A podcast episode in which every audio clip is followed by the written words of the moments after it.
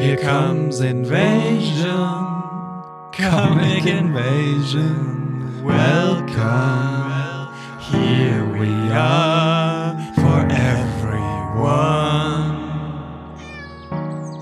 Hallo und herzlich willkommen zum Podcast der Comic Invasion, dem Berliner Comic Festival am 6. und 7. Mai im Museum für Kommunikation und in der Satellitenwoche davor an verschiedenen Orten in der Stadt. Ich bin Carlos und Lara ist krank diese Woche und deswegen mache ich das alleine heute hier.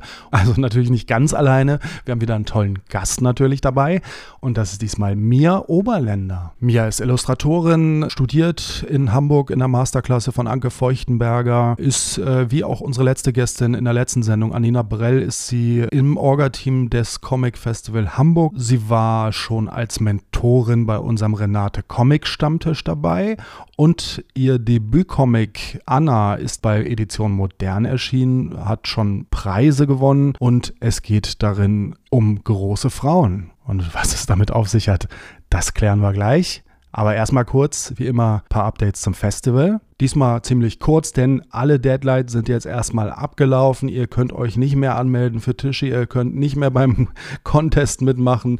Das ist alles äh, gelaufen für dieses Jahr. Aber was ihr noch machen könnt und was ihr auch sehr gerne machen sollt, ist euch anzumelden als Helfer oder Helferin bei der Comic Invasion am 6. und 7. Mai im Museum für Kommunikation oder in der Satellitenwoche davor. Wenn ihr da mithelfen wollt, mal ein oder zwei Stunden oder auch mehr, wie ihr wollt, wie es für euch passt, dann meldet euch doch bitte an bei uns auf unserer Website bei comicinvasion.de slash mitmachen. Ja, und mehr Updates gibt es in dieser Sendung nicht. Wir freuen uns immer über Feedback per Mail oder auf den sozialen Netzwerken. Kontaktdaten findet ihr auf unserer Website comicinvasion.de.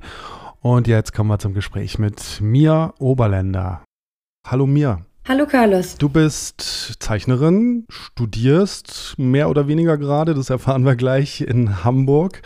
Bei äh, Anke Feuchtenberger steht bei Wikipedia. Stimmt. Du hast einen Wikipedia-Artikel. Herzlichen Glückwunsch. du arbeitest als äh, Multimedia-Assistentin für den Norddeutschen Rundfunk, steht da auch. Nee. Nee? Ich habe äh, das gekündigt letzten Dezember. Ah, okay. Aber hast du gemacht? Habe ich gemacht.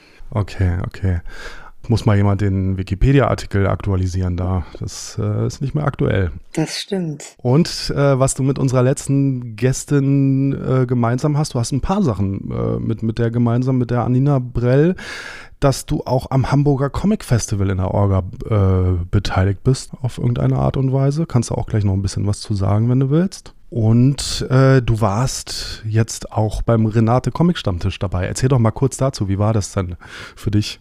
Äh, also ich fand das äh, sehr schön. Ich habe das dann irgendwie ein bisschen bedauert, dass ich in Hamburg gar nicht so was ähnliches habe. Ähm, ich war ja beim digitalen Stammtisch dabei, aber den gibt es ja auch noch in Persona. Genau. Und eigentlich mag ich so digitale Formate gar nicht, aber ich ähm, fand das irgendwie sehr gemütlich und ähm, eine schöne Gelegenheit auch für Personen, die nicht in Berlin leben, dabei zu sein und Projekte zu zeigen und äh, die dann zu besprechen. Mhm. Und noch Input von verschiedenen Zeichnerinnen zu bekommen. Also ähm, mir hat das sehr gut gefallen. Ich hatte das vorher nicht so doll auf dem Schirm. Und äh, ja, ich fand das dann auch relativ irre, wie Augusto dann irgendwo da in Brasilien sitzt und das da so managt. Ja. Ähm, nee, war super nett. Okay, du hast dein Debütcomic bei Edition Modern veröffentlicht, aber da reden wir ein bisschen später drüber. Erzähl doch erstmal ein bisschen, wie war denn so überhaupt so dein Weg zu Comics? Wie bist du denn zu diesem Medium gekommen? Mm, also, äh, ich habe schon, äh, wie wahrscheinlich die meisten, als äh, Kind und Jugendliche irgendwie gerne Comics gelesen. Erst Comics, äh, dann Mangas und dann. Ähm, Was denn?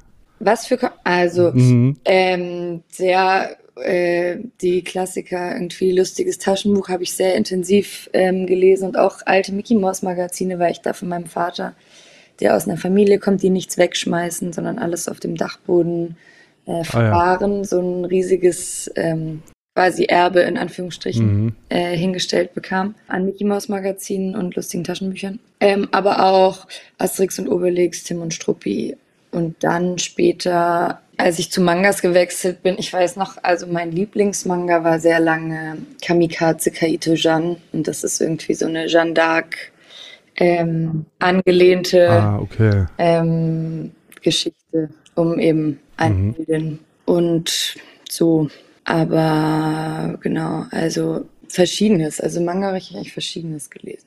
Naja, und dann irgendwie habe ich gedacht, dass ich jetzt mal richtige Bücher lesen soll. Dann bin ich so wieder ein bisschen abgekommen. Und dann, ja, und dann, äh, und dann habe ich den äh, Wunsch entwickelt, Kinderbuchillustratorin zu werden. Und das hat mich dann, Aha. naja, da wollte ich eigentlich gerne, dass mich das nach Kassel führt. Es hat mich dann aber nach Hamburg geführt. Ja, und dann habe ich das irgendwie eine Weile gemacht, so vier, fünf Semester an der HW im Kinderbuchschwerpunkt äh, studiert, musste dann einsehen, dass ich das gar nicht besonders gut kann. Äh, weil, ja, irgendwie, da muss man sich schon auch beschränken können, irgendwie auf eine Thematik und die dann raffiniert, aber doch auch simpel irgendwie rüberbringen. Und es war einfach immer alles ein bisschen zu verwirrend, was ich da gemacht habe. Und dann bin ich auf Anke Feuchtenberger gestoßen, die ja ebenfalls in Hamburg an der Hochschule für angewandte Wissenschaften unterrichtet. Mhm. Und äh, habe da irgendwie einen Kurs besucht und das war relativ so Liebe auf den ersten Blick, weil sie so eine sehr essayistische Form der grafischen Erzählung irgendwie verfolgt, die mir total gefallen hat. Und dann so dachte, ah, geil, da muss ich mich auf gar nichts beschränken. Da kann ich einfach alles reinmachen, was ich irgendwie interessant finde. Und so bin ich dann beim Comic gelandet. Wie würdest du so dieses Studium beschreiben, jetzt da bei äh, Anke Feuchtenberger? Und wie aktiv ist denn das gerade? Das hast du mal kurz im Vorgespräch erzählt, dass das gerade so ein bisschen. Äh ja, das ist halt, das ist echt ähm, schwierig. Also irgendwie so ein Gleichgewicht aus Kurz- und Langzeitprojekten herzustellen. Falls das jemand gut kann, kann man mir gerne Tipps ähm, geben. Mhm. Weil natürlich, also ich studiere eigentlich theoretisch im Master und der Master wäre gleichbedeutend mit meinem nächsten längeren Comic. Und ähm, ja, dann gibt's halt noch so andere Probleme, wie dass man irgendwie eine Miete bezahlen muss und Geld verdienen. Dass solche längeren Projekte, auch wenn sie verlegt werden, ja eher im Nachhinein zu Geld führen und nicht so richtig während der Entstehungsphase. Und ähm, deswegen komme ich einfach nicht so richtig dazu, in die Uni zu gehen. Und dann habe ich irgendwie so leidig diesen Masterabschluss, den ich total gerne eigentlich machen würde. Weil nämlich das Studium bei Anke Feuchtenberger ist so ein bisschen ähnlich wie, wie der Comic-Stammtisch.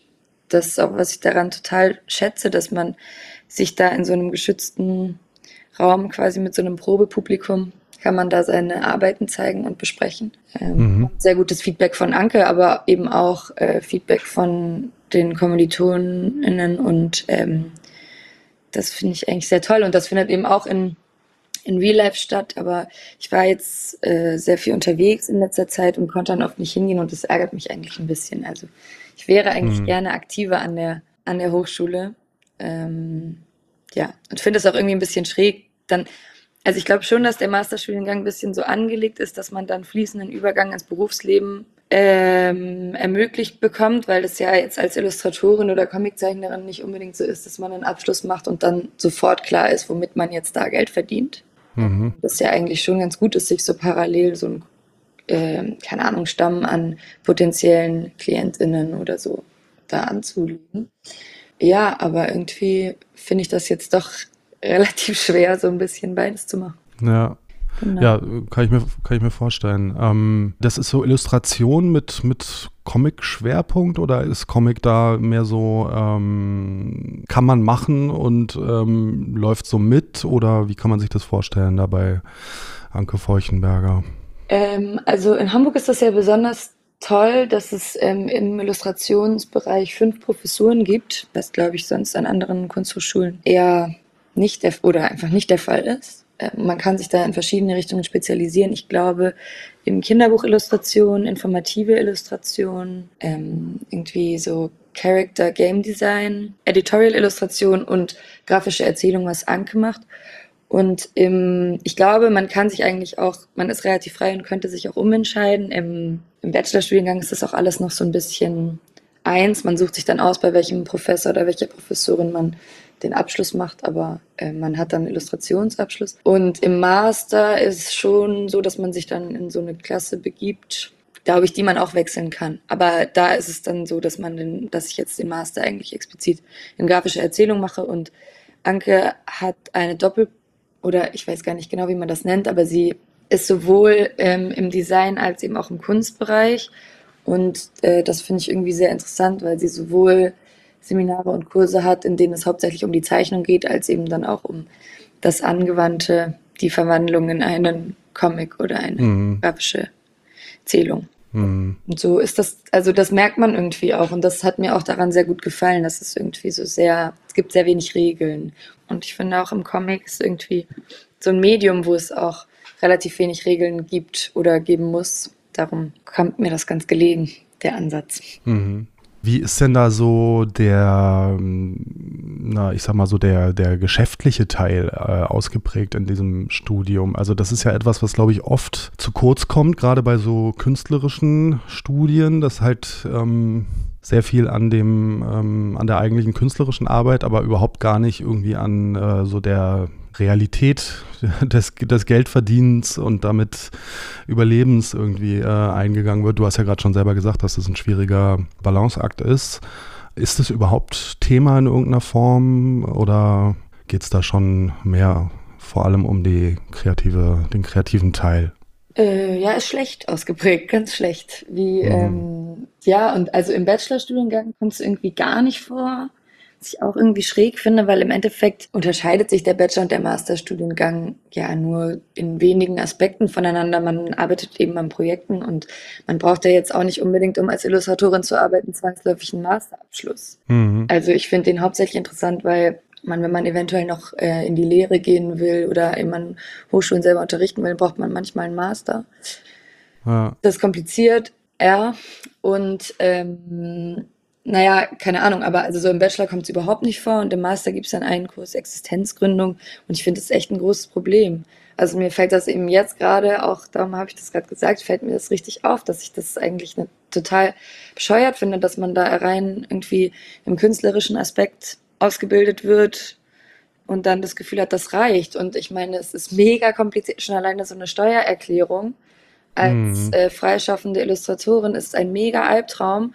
Und ähm, wenn man dann noch irgendwie noch so einen Job nebenbei braucht, der irgendwie finanziell ein bisschen Stabilität generiert, wie ich das mit dem NDR-Job hatte und ähm, dann weiß niemand, wie man das machen soll. Also man mhm. äh, und ja, also bezüglich Honorare kann man, ähm, also das ist jetzt nicht Ankes Schuld, so man kann sie da schon um Rat fragen. Mhm. Auch Sascha Hommer, der auch unterrichtet dann in Hamburg, der ist da auch immer ganz also den habe ich auch schon ein paar Mal gefragt, aber es wäre mir natürlich schon eigentlich lieber, ich hätte da eine, eine stabilere Überblicksbasis gleich im Studium ja. erhalten. Darum bin ich jetzt mega froh, dass ähm, hier so um Nino Bulling und Jules Gordon, ähm, Eva Müller, dass da diese Comic-Gewerkschaft entsteht. Mhm. Weil es gibt da einfach so ein paar Comiczeichner, mit denen ich jetzt schon vernetzt bin, mit denen ich mich austausche, eben gerade was so Honorarverhandlungen oder so andere Fragen betrifft. Und ähm, seitdem ich das mache, geht es wirklich viel besser. Es war mir irgendwie vorher nicht so klar, dass man sich das echt schlecht alleine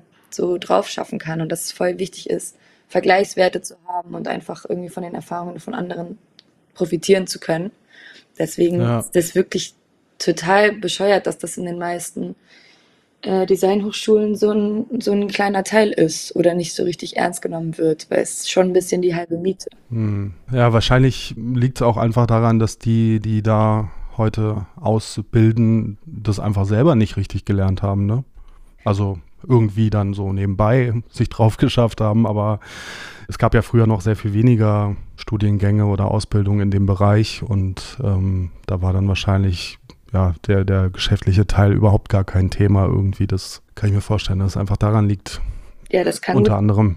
Das kann gut sein. Und aber ich meine, umso wichtiger, weil ich habe schon das Gefühl, dass auch im Comic-Bereich in, in den letzten Jahren irgendwie ein Umbruch stattfindet, dass die Aufmerksamkeit irgendwie mehr wird, dass Comics und Graphic Novels mehr im Feuilleton besprochen werden oder einfach mehr Sichtbarkeit erlangen und ähm, ernster genommen werden, was ich sehr schön finde. Und da muss man dann, was jetzt Bezahlung und Lebensrealitäten mhm. Menschen betrifft, die diese Arbeiten schaffen, ein bisschen nachziehen. Und da braucht man dann vielleicht ja. auch einfach Unterstützung, weil man darf ja auch nicht vergessen, dass das schon auch in großen Teilen ein relativ einsamer Job ist, an dem man viele Stunden alleine am Schreibtisch sitzt Ähm, und dann ist der Kontrast zu irgendwelchen Honorarverhandlungen manchmal einfach ein bisschen krass. ja. äh, wenn man ja, nicht umsonst, so äh, nicht umsonst gibt es ja dann äh, auch Agenten, die sowas machen in anderen Ländern zum Beispiel. Das ist jetzt natürlich hier nicht so ein großes Thema, ähm, aber das äh, hat ja schon seinen Sinn, dass ähm, Künstler jetzt nicht unbedingt, ja, sind jetzt nicht unbedingt die Leute, die sowas gut verhandeln können, immer, ne? Ja, zum Beispiel meine, ähm, meine italienische Verlegerin ist äh, die Managerin von Susu mhm. und einer anderen italienischen Comiczeichnerin, die ich auch toll finde. Und ähm, da, mit denen habe ich mich in Angoulême irgendwie darüber unterhalten. Da ist mir klar geworden, dass sie ihre Managerin ist, bedeutet einfach, dass sie alles für sie macht. Also auch äh, Auftragsarbeiten koordiniert und das dann mit Lesungen koordiniert, dann guckt, dass sie trotzdem noch genügend Zeit hat, um an ihrem neuen Buch zu arbeiten, aber dass es finanziell irgendwie passt. Da hatte ich sowas für einen Traum. Also ich meine, es kann natürlich auch schief laufen, wenn man viel Verantwortung abgibt, aber so generell ja. ähm, fände ich das schon sehr äh, schön, wenn irgendwie meine Finanzabteilung und Terminkoordination mir so abgenommen würde und ich wäre nur, nur noch die Zeichnung. Ja. Naja. Ja, na, vielleicht kommen wir da irgendwann noch hin. Vielleicht. Wenn Comics hier so ein Mainstream-Medium sind, dass alle Künstler wie Rockstars durch die Gegend laufen und Assistenten haben und Manager und all das, aber da sind wir jetzt noch nicht. Nee. Und ähm, so ähm, müssen wir jetzt erstmal schauen, wie wir da so durchkommen. Du hast auf jeden Fall ein äh, Comic gemacht. Dein Debütcomic ist erschienen beim, äh, beim Verlag Edition Moderne. Anna heißt es. Und das erzählt von Frauen, die größer gewachsen sind, als es die gesellschaftliche Norm erlaubt. Das klingt natürlich sehr nach eigener Erfahrung. Ja, das klingt nach einer. Ja, ähm, es ist schon so ein bisschen äh, angelehnt oder basiert auf ähm, in Teilen auf meiner Familiengeschichte oder auf der Tatsache, dass meine Mutter sehr groß ist und äh, das nie so richtig gut finden konnte, weil ihr auch vermittelt wurde, dass das nicht gut zu finden ist und das gerne an, bei meiner Schwester und mir vermeiden wollte, weil sie das Gefühl hatte, wir werden auch so groß werden. Dann wollte sie das unbedingt posit positiv belegen und das hat nicht so gut funktioniert ähm, und eher dazu geführt, dass ich jahrelang dachte, ich bin riesengroß, obwohl ich nur 1,75 bin. Und äh, generell hat das aber mein Interesse geweckt an so Selbstwahrnehmungsfehlern oder so Hyperfokus in, in der eigenen Selbstwahrnehmung, die sich ähm, in Familien so verselbstständigen. Also wenn man so Probleme oder vermeintliche Makel äh, an sich entdeckt und die dann einfach viel, viel wichtiger für einen werden, als sie wirklich jetzt für andere wahrnehmbar wären und man das dann so generationsmäßig weiterfärbt. Das fand ich irgendwie spannend, weil ich das dann auch gesehen habe. Also ich habe mich dann mit meinen Freundinnen darüber unterhalten und da hatte fast jede so ihre eigene Version davon. Äh, dann, mhm. keine Ahnung, die eine Freundin, da fürchtet sich schon die Familie in der dritten Generation vor zu breiten Hüften und in der, also und so weiter. Und ähm, bei uns war das eben so Größe und Dünnsein. Und ähm, die Geschichte, also in der Geschichte sind es große Frauen, weil es sich A sehr gut eignet, um, um das zu zeichnen und zu übertreiben. Es ist einfach sehr dankbar.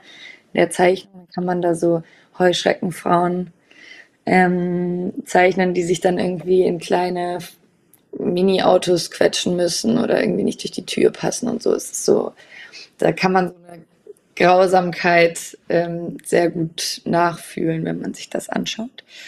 Die das ja irgendwie hat, wenn man, wenn man die ganze Zeit das Gefühl hat, man ist irgendwie falsch und passt nicht rein und man kann aber irgendwie nichts daran ändern. Ähm, ja, darum sind diese Frauen so. Ja, ähm, du hast schon gesagt, du erzählst es so aus äh, der Sicht von drei Perspektiven, äh, von, von äh, drei Generationen. Ne? Wie bist du denn dazu gekommen, das so zu machen? Ja, also ähm, genau, in der Geschichte gibt es drei Annas, äh, die alle wie der Titel heißen, Anna 1, 2, 3. Anna 1 ist noch nicht so groß, Anna 1 ist mehr so eine so eine Persönlichkeit in dem Dorf, in dem die alle wohnen, geliebt, populär und äh, Anna 2 und Anna 3 ähm, sind dann vier Meter groß, keine Ahnung, mhm. einfach riesig werden die. Und äh, das wird dann zum Problem und in dem Buch wird dann so ein bisschen, also wird dann erzählt, wie, wie eben die einzelnen Annas mit dieser Situation jetzt umgehen oder auch wie die Situation vielleicht entstanden ist. Und ähm, ich bin auf die drei Generationen gekommen, eben auch, weil ich in dem Realbeispiel meinem Leben so ein bisschen auf Ursachenforschung mhm. gegangen bin. So, wer ist schuld daran, dass, oder schuld in Anführungsstrichen, aber ähm, wie kommt das, dass sich Personen, also dass ich mich so fühle, wie ich mich fühle, bin ich bei meiner Mutter gelandet und dann bin ich bei meiner Mutter, bei meiner Großmutter gelandet mhm. und ähm, wahrscheinlich kann man noch weiter suchen und dann bei ihrer Groß äh, bei ihrer Mutter landen, aber ähm, ich fand drei war dann eine ganz schlüssige Zahl, um so eine Generationenweitergabe mhm. zu zeigen. Ja, und ähm, meinst du, das ist ähm, irgendwie zu durchbrechen oder wird es besser? Ist da irgendwie ähm, ein Fortschritt jetzt zu sehen in den Generationen, dass mehr Bewusstsein da ist? Ich meine, du hast einen Comic drüber gemacht, also ist offensichtlich mehr Bewusstsein da. Wie, wie, wie blickst du da so in die Zukunft zu, bezüglich dem Thema? Ähm, doch, ich glaube, es ist einfach genau, ähm, also wenn man Dinge erkannt hat, sind sie viel weniger furchterregend. Also mhm. ich glaube, das Problem ist einfach, dass so Sachen ähm, so unbemerkt weitergegeben werden. Also ich habe, ich finde, das ist schon auch ähm, sehr viel besser geworden, als ich Kind war. Oder ich weiß nicht, ob das auch ein süddeutsches Ding ist und ich jetzt einfach in Hamburg lebe. Aber irgendwie habe ich früher echt ständig Kommentare bekommen zu allem, was man gemacht hat. Mhm. Was, wie man sich angezogen hat, wie man aussah. Und äh, das nimmt man dann alles mit. Und ich glaube, wenn man da, also und da habe ich schon das Gefühl, also wie gesagt, so ich in Hamburg ist das auf jeden Fall so, dass die Leute da jetzt ein bisschen mehr drauf verzichten und sich auch so ein bisschen weniger dafür interessieren, jetzt vermeintliche ähm, Makel an anderen mhm. Personen mhm. zu identifizieren und sie dann darauf hinzuweisen, als ob man den eigenen Körper nicht sowieso jeden Tag im Spiegel sehen würde. Mhm. Ja, aber generell ist es, glaube ich, einfach so, wenn man das so entdeckt. Also, weil ich, für mich hat das ewig lange gedauert. Also, ich habe mit meinen 1,75 irgendwie gedacht, oh Gott, ich bin äh, ein Mensch, Mensch gewordener Eiffelturm und äh, habe das einfach sehr lange nicht hinterfragt. Und das war aber so Teil von voll vielen Lebensentscheidungen. Welche Schuhe kann ich zum Abiball anziehen? Ähm, welchen Tanzpartner kann ich mir da aussuchen? Ähm, keine Ahnung, hat das mit meinem Freund, der nur einen Zentimeter größer ist als ich, irgendwie eine Zukunft? Und mhm. zwar als Teil bescheuert. Mhm. Und als ich dann irgendwann nach Hamburg gezogen bin, äh, und dann irgendwann ein Freund zu mir, äh, Freund von mir zu mir gesagt hat, so, warum äh, behauptest du eigentlich ständig, du seist groß. Ähm, ich finde, das stimmt nicht. Mir dann aufgefallen ist, es ist, ich bin wirklich nicht so groß. Ähm, und ich dann dieses Buch gemacht habe und mich dann irgendwie mit dieser äh, Thematik sehr intensiv auseinandergesetzt habe oder auch mit diesen Ängsten, warum ist es überhaupt schlimm für mich, jetzt groß zu sein, was soll, was soll da passieren oder was verändert das überhaupt, ähm, hat das einfach sehr viel an Schrecken verloren oder eigentlich mhm. das meiste. Mhm. Und ähm, es hat mich irgendwie total entspannt oder auch dann irgendwann genervt. Ich war dann so tief drin in diesem Größe-Thema, dass ich dann irgendwann dachte so, ach, das ist doch jetzt wirklich langweilig, ist doch echt scheißegal, wer wie groß ist und so. Ich glaube, so eine Gleichgültigkeit äh, erreicht man, wenn man die Dinge direkt anpackt oder wenn man überhaupt mal drauf kommt, was für eine ähm, Angst eigentlich da immer so ein bisschen mit in der Entscheidungsfindung so involviert ist im täglichen Leben.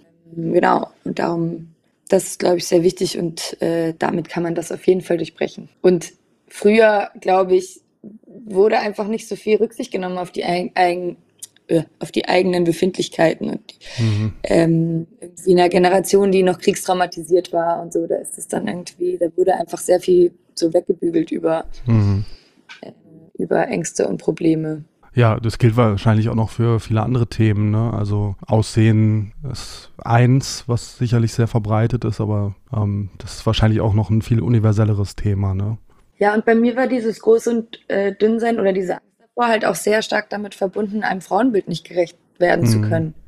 Was ich irgendwie erfüllen wollte, dass man so eine, man will irgendwie die kleine, beschützenswerte Frau sein, äh, trotzdem kurvig irgendwie mütterlich aussehen können und ähm, alles. Also das hat ja auch sehr viel mit dem Patriarchat zu tun. Also hm. es hat, ging mir jetzt gar nicht darum, dass ich so ähm, wirklich finde, große Frauen sind hässlich, sondern es ist einfach so im Vergleich zum Mann ist man dann nicht mehr die Frau, die man sein soll. Und äh, wenn man jetzt äh, da jetzt das Frauenbild sowieso endlich aufgebrochen und aufgeweitet wird, ähm, sehe ich da äh, eine rosigere Zukunft kommen. Ja. Ja. Wie, wie ist denn so das Feedback ausgefallen? Hast du da viel ähm, gespiegelt bekommen, dass das bei anderen Menschen auch Thema ist? Du hast es so ein bisschen erwähnt gerade schon. Doch, also ich habe mich ja im Vorfeld auch schon dann immer, also während ich das Buch gemacht habe, habe ich mich äh, schon sehr viel mit Freundinnen darüber unterhalten, weil es mir eben natürlich wichtig war, dass es, ähm, dass es irgendwie für mehrere Menschen nachvollziehbar ist und es nicht irgendwie jetzt um realistische Probleme von Mia Oberländer geht, die irgendwie drei Zentimeter größer ist, als sie gerne wäre oder so. Mhm. Ähm, und aber auch danach habe ich, also mir haben schon einige Menschen sehr schönes, positives Feedback geschrieben. Ähm, und ich habe schon das Gefühl, dass äh, die Nachvollziehbarkeit, die ich da erreichen wollte, erreicht wurde. Ich habe dann ein lustiges in einem Comic-Blog, dann ein, ähm, ist nicht Comic-Journalist, äh, über mein Buch geschrieben. Er könnte, er fände es irgendwie ganz nett gezeichnet, er könnte es gar nicht nachvollziehen, weil er sei jetzt selber, weil ihm würde irgendwie, ihm würde die männliche Perspektive fehlen. Mhm. Ähm, er sei selber sehr groß und er hätte damit jetzt nie Probleme gehabt und ähm, er ähm, könnte sich schon vorstellen, dass es vielleicht für Frauen ein bisschen anders ist und gerade deswegen ähm, fände er es schade, dass die männliche Perspektive da ganz ausgelassen ähm, wäre. In ah, diesem okay. Buch. Ja. Denn irgendwie in einem Kapitel, da kommt dann mal kurz ein Mann vor, aber mit dem passiert dann auch nicht so viel und der ist dann gleich wieder weg vom Fenster. Das hätte er sehr schade gefunden. Mhm. ähm, ja, und da habe ich dann auch gedacht, also ähm, irgendwie habe ich schon das Gefühl, es ist, auf, es ist gut, dass ich dieses Buch gemacht habe. Erst sollst du alle Frauenrollen erfüllen oder willst alle Frauenrollen erfüllen. Jetzt sollst du auch noch alle Perspektiven abdecken, die männliche auch gleich noch. Ja, es ist wirklich ein groteskes Bedürfnis. Ähm, in jeder Geschichte muss jede, jeder mögliche, jede mögliche Leserin irgendwie vorkommen, damit man das nachvollzieht. Ja, aber also ich meine, weil ich habe das Buch hauptsächlich gemacht, weil mich einfach ähm, selber was in meiner eigenen Familie so fasziniert hat oder ich das irgendwie irritierend fand und nicht nachvollziehen ja. konnte. Es gab halt so Momente wie, dass ich irgendwie, ähm, meine Mutter steht in der Garderobe und schmeißt unfassbar viele Schuhe weg. Und ich denke so, was ist hier los? Und dann sagt sie so, ich habe es jetzt endlich eingesehen, ähm, ich habe Schuhgröße 41 und am ähm, anderen Fuß sogar Schuhgröße 42. Ich war gerade im Sportgeschäft und wollte mir neue Joggingschuhe kaufen. Ich habe nicht Schuhgröße 40. Aha. Dann hat sie halt da massig Schuhe in Schuhgröße 40 weggeschmissen, die sie nie anzieht, weil sie halt gerne Schuhgröße 40 gehabt hätte Aha. und das einfach nicht hat. Und dann dachte ich so, ja, da habe ich auch einige Schuhe im Schrank in 38,5, mhm. was auch ab absolut nicht meine Schuhgröße ist. Ähm, und habe mich dann halt erinnert an so Jahre, Tage als Teenager, als ich ähm, den ganzen Tag schmerzende Fü Füße hatte, weil ich da irgendwie einen halben Zentimeter gerne optisch verringern wollte an meinem Fuß. Das ist ja völlig egal, es sieht ja niemand. Ähm, und ich habe da einfach so Wiederholungs Wiederholungen gesehen im Verhalten. Und das fand ich einfach total irre, wie es irgendwie dazu kommen kann. Ja, und das war eigentlich der Grund, warum ich dieses Buch gemacht habe. Und dann, während ich das Buch gemacht habe, dachte ich dann so, ah ja, klar, das gibt es ja in ganz vielen verschiedenen Ausführungen und wahrscheinlich ist das was, wenn man das richtig erzählt, ähm, das äh, viele andere Menschen auch noch abholen kann. Absolut. Äh, ich denke auch, das ist ein super universelles Thema. Und äh, jetzt, was du gesagt hast mit den Schuhen, da kann ich sogar ein bisschen andocken, ähm, weil ich habe auch lange immer so 47 gekauft und musste dann aber irgendwann einsehen, nein, ich habe einfach 48. Ist es einfach, ich habe einfach riesengroße Füße. So ist es einfach. Als ob das so ein großer Unterschied wäre. Na gut. Ja, super. Auf jeden Fall ähm, hast du äh, damit auch schon den einen oder anderen Preis äh, bekommen. Und äh, da frage ich mich ja, also erstmal herzlichen Glückwunsch, cool. Vielen Dank. Und äh, das ist natürlich wahrscheinlich toll, einfach so Aufmerksamkeit zu, oder äh, Bestätigung, Anerkennung äh, zu bekommen. Oder teilweise hängt da ja auch ein bisschen Geld dran, was man bekommt. Ähm, das ist sicherlich alles cool, aber was ich mich frage, bringen so Preise darüber hinaus eigentlich noch was hier in der Comic, in der deutschen Comic-Landschaft? Also bei so bei Büchern, bei Literatur ist es ja dann irgendwie wirklich ein Verkaufsargument. Ne? Da wird ja Werbung mitgemacht und dann verkauft sich das gleich viel besser. Wie äh, ist denn das bei Comics? Ist es da überhaupt in irgendeiner Form ein Thema, dass es äh, da irgendwas bewirkt? Ich glaube, innerhalb der Comic-Szene total. Also wenn es keine Ahnung, man kennt ja als Comiczeichnerin irgendwie die Comicpreise, die es gibt und wenn die dann jemand gewinnt, dann kriegt man das mit, also ist dann automatisch die Person, die das gewonnen hat, irgendwie einmal kurz in den Köpfen äh, aller deutschen ComiczeichnerInnen. Ja. Äh, also den Leibinger Preis habe ich ja gewonnen ähm, für das Buch in der unveröffentlichten Version. Also da war das ja noch nicht auf dem Markt. Und das hat für mich auf jeden Fall sehr, sehr viel geändert, weil das mich irgendwie von einer unbekannten, unveröffentlichten Illustrationsstudentin zu einer Comiczeichnerin gemacht hat, irgendwie mhm. gewissermaßen sofort ähm, den Vertrag mit der Edition Moderne irgendwie abschließen können und ähm, Angebote bekommen für ähm, Illustrationsauftragsarbeiten. Also da ähm, habe ich das wirklich sehr direkt gemerkt, dass es so von der Pressemitteilung die direkten Auswirkungen waren da sehr spürbar. Irgendwelche Interviews sollte ich dann geben und so. Es war alles ganz absurd. Cool. Und das war ja auch irgendwie im, äh, im so tiefsten Lockdown und ich saß dann da irgendwie alleine in meinem Zimmer und habe da irgendwie diesen Anruf bekommen und dann war auf einmal alles ganz anders. Es war sehr seltsam, aber auch sehr schön. Aber irgendwie ja. so.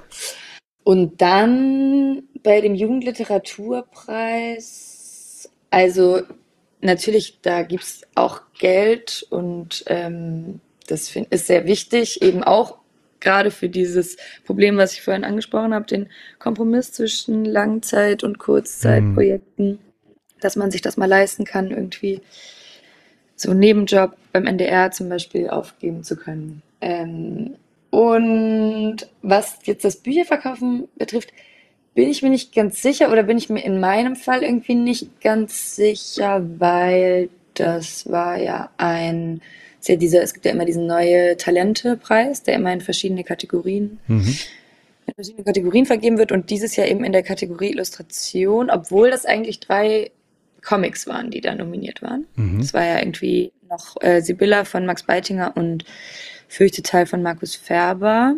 Und ich glaube, ich habe streng genommen diesen Preis auch nur für die Illustration meines Buches bekommen, was Aha. man ja eigentlich im Comic oder ich selber nicht so trennen kann. Das ja. ist nicht so, als ob ich da einen Text illustriere, sondern das ähm, entsteht ja parallel also, keine Ahnung, da wird Bild beschriftet und Text illustriert. Genau, ja. Äh, ich denke gerade ist vielleicht so ein bisschen dann wie der Oscar für äh, die besten visuellen Effekte oder irgendwie sowas. Ja, und was also. mich da, ja, und irgendwie was mich da so ein bisschen genervt hat, ist, dass die dann in dieser Broschüre oder man hat dann schon sehr viel Sichtweite, aber dann haben die da statt das Buchcover abzudrucken ständig so ein Schwarz-Weiß-Porträt von mir da abgedruckt. Mhm. Weil es irgendwie ein Personenpreis ist. Ja. Und das wäre mir eigentlich lieber gewesen. Ähm, sie hätten, also das Cover meines Buches hätte da mehr Sichtbarkeit äh, erhalten. Also es hat auf jeden Fall die Verkäufe angekurbelt, aber ähm, irgendwie habe ich dann schon gedacht, das ist noch nicht ganz, mhm. wird doch noch nicht ganz als Literatur gefühlt mhm. von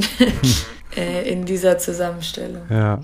Also ich weiß nicht, ich habe mich total gefreut, weil auch Bianca Schalburg hat da den Jugendliteraturpreis für glaube ich, Sachbuch gewonnen. Und da, das fand ich irgendwie mega cool, dass man da mal drauf kommt, dass auch gerade äh, ein Sachbuch irgendwie, dass da das Comic-Format mega gut funktionieren kann. Und ich glaube, das Buch hat auf jeden Fall schon eine Auflage mehr. Also ich habe auch eine Auf noch eine zweite Auflage bekommen wegen diesem Preis. Ich will mich jetzt gar nicht beschweren. ähm, ja, doch. Also ich glaube schon, dass es was bringt, aber vergleichsweise in Deutschland nicht so viel, wie wenn man jetzt in Frankreich diesen einen Preis in, in Angoulême ja, gewinnt. Ja, ja. Das ist, glaube ich, was anderes hm. noch.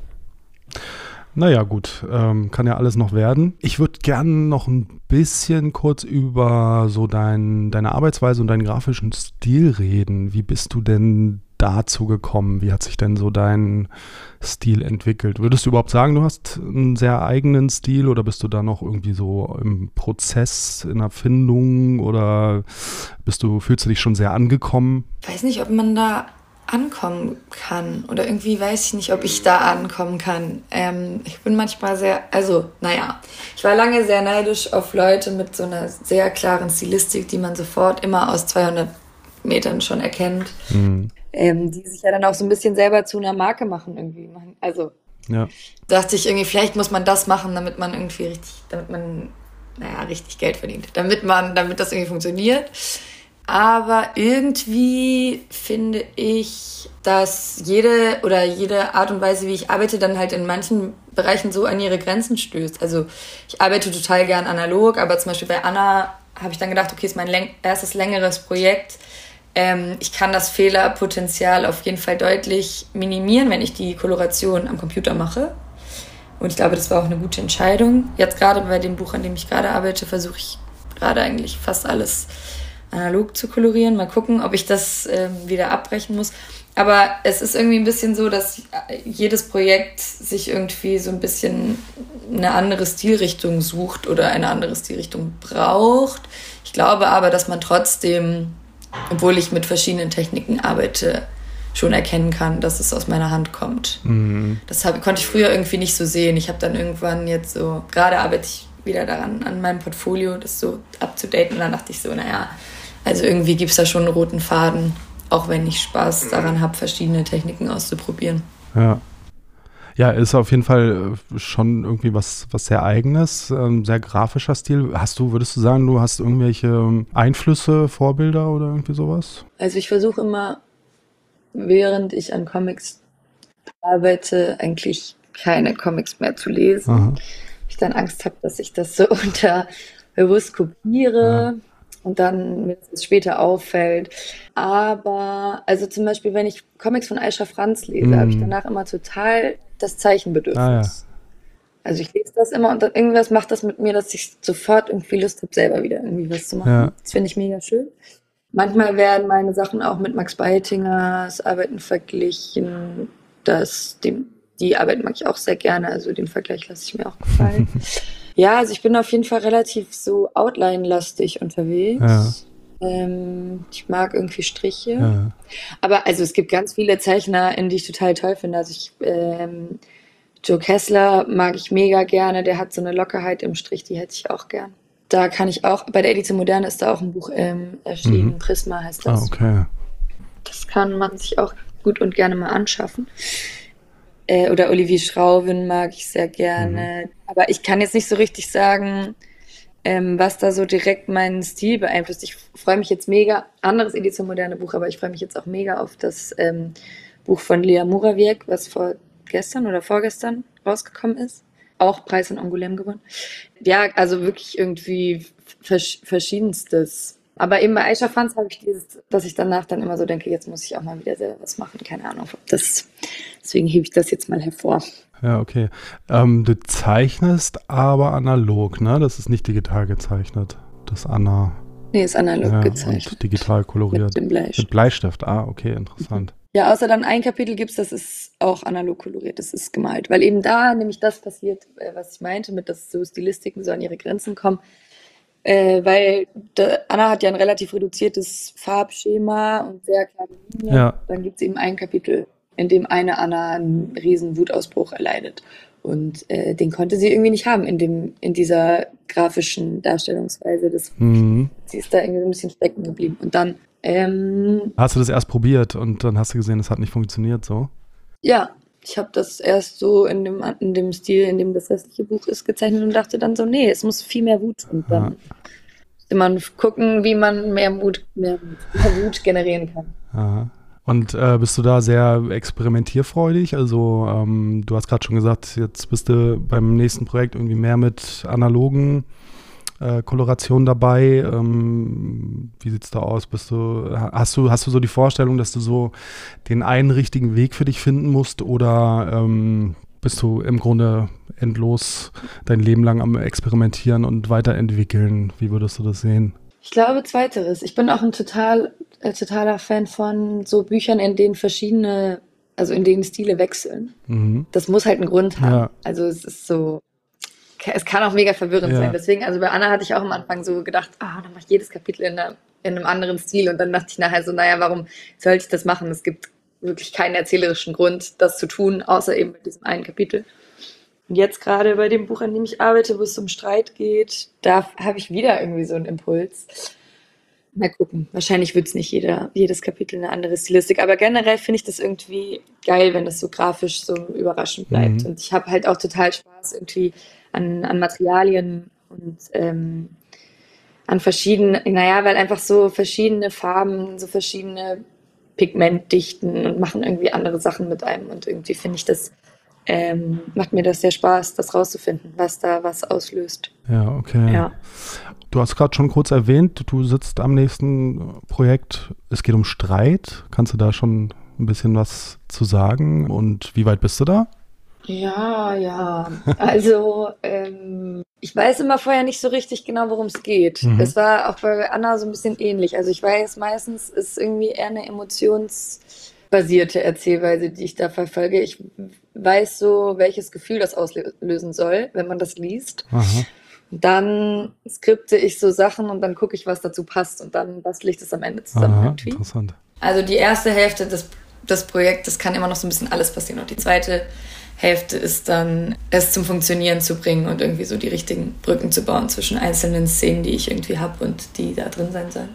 Naja, und bei dem Streitprojekt so, ich kann dir jetzt was sagen, aber es kann sein, dass das am Ende einfach total anders wird, weil Ganz am Anfang sollte das eigentlich in einem Zug spielen. Jetzt sind wir schon nicht mehr im Zug, jetzt sind wir schon eigentlich mehr in so einem Familienanwesen. Mhm. Aber es geht so ein bisschen um so verschiedene Facetten des Streites und es gibt ja so sehr unterschiedliche Streitstrategien, die auch unterschiedlich gut kompatibel sind.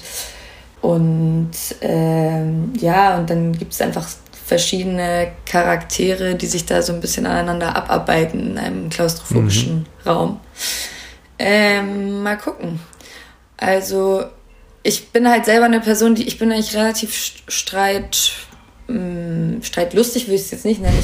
Ich finde jetzt nicht unbedingt, dass Streiten Spaß macht. Na, manchmal. Aber ich finde jetzt nicht unbedingt, dass Streiten Spaß macht, sondern ich finde einfach Streiten manchmal gut, um irgendwie, aber so ergebnisorientiertes Streiten. Man versucht dann so mhm. Konflikte aus der Welt zu schaffen oder irgendwie so, keine Ahnung, man ist irgendwie verletzt und man versucht dann, dass das nicht mhm. nochmal passiert in der Form. Das finde ich eigentlich sehr gut. Dann gibt es aber wiederum Leute, die gar nicht streiten wollen oder die so sehr harmoniefixiert sind. Und das ist zum Beispiel mit mir ganz unkompatibel. Ich versuche dann so Leute zu zwingen, ähm, sich irgendwie zu öffnen und mit mir zu streiten. Und das bringt echt nichts und so. Und irgendwie daraus so. Mich interessieren so Ohnmachtsgefühle und was man damit macht. Und ich finde, so Streit ist auch eine mhm. Sache, die sehr viel Ohnmachtsgefühle generieren kann und ja auch ein bisschen eine Grundfeste der, der Demokratie, mhm. dass man streitet und seine äh, Bedürfnisse kundtut und dann irgendwie nach einer Lösung sucht und so. Deswegen mal schauen. Irgendwie so, in so eine Richtung bin ich gerade unterwegs. Na, das klingt auch wieder sehr interessant. Aber es klingt auch so, als ob da noch äh, ein längerer Weg zu gehen ist und wir da jetzt noch nicht gleich sehr bald mitrechnen können. Nee, aber ich gehe jetzt in eine ähm, Artist Residency nächsten Monat nach Chemnitz da ähm, kenne ich niemand und das finde ich super, weil ich dann bestimmt ganz wenig abgelenkt bin. Und ich habe nämlich in letzter Zeit jetzt so ein paar Zeichnungen gemacht für dieses Buch, die mir alle sehr gut gefallen. Deswegen es könnte sein, dass sich das bald sich eine Beschleunigung einstellt, was dieses Projekt betrifft. Das klingt gut. Dann haben wir auch alles Wichtige abgeklappert oder hast du noch irgendwas, was du findest, was wir hier noch erwähnen sollten? Nee, also alle zum Comic Festival nach Hamburg kommen im Oktober, aber ansonsten habe ich. Genau, was machst du denn beim Comic Festival Hamburg eigentlich? Äh, ich war da in der künstlerischen Leitung bis letztes Jahr. Ähm, und jetzt bin ich ähm, nur noch in der Programmkuration, weil es schon ein aufwendiger Job ist. Ähm, und ich jetzt, ja, wie gesagt, diesen Master mhm. gerne mal fertig machen möchte. Und jetzt ist Anina wieder in der künstlerischen Leitung ja, so, also ich habe da, ich hab, war viel für Ausstellungen zuständig, aber ich habe auch ähm, jetzt äh, die letzten Jahre die Förderanträge und so geschrieben. Es ist schon einfach alles sehr viel Arbeit. Ja. Aber es lohnt sich auch, weil es dann ein schönes Festival ist und man hat es dann, also ich finde es auch eigentlich total toll, so Teil einer Szene zu sein, dann eingeladen zu werden, selber auf Festivals oder Lesungen und dann wiederum andere Menschen, die man toll findet, äh, KünstlerInnen besser gesagt, die man toll findet, zurück einladen zu können und irgendwie Sichtbarkeit zu generieren für künstlerische Positionen, die mhm. einen interessieren. Äh, deswegen finde ich das generell eigentlich schon eine sehr ähm, lohnenswerte Arbeit. Ja, genau. Ja. Den genau. Eindruck habe ich auch. Ähm, ist dieses Jahr vom 29. September bis 1. Oktober, ne? Das Comic Festival Hamburg. Genau. Gut, dann ähm, vielen Dank, dass du hier mitgemacht hast. Das war sehr interessant. Ja, vielen Dank für die Einladung. Ich fand es ganz schön. Super. Dann bis. Vielleicht mal beim Comic-Stammtisch. Genau. Tschüss. Ciao.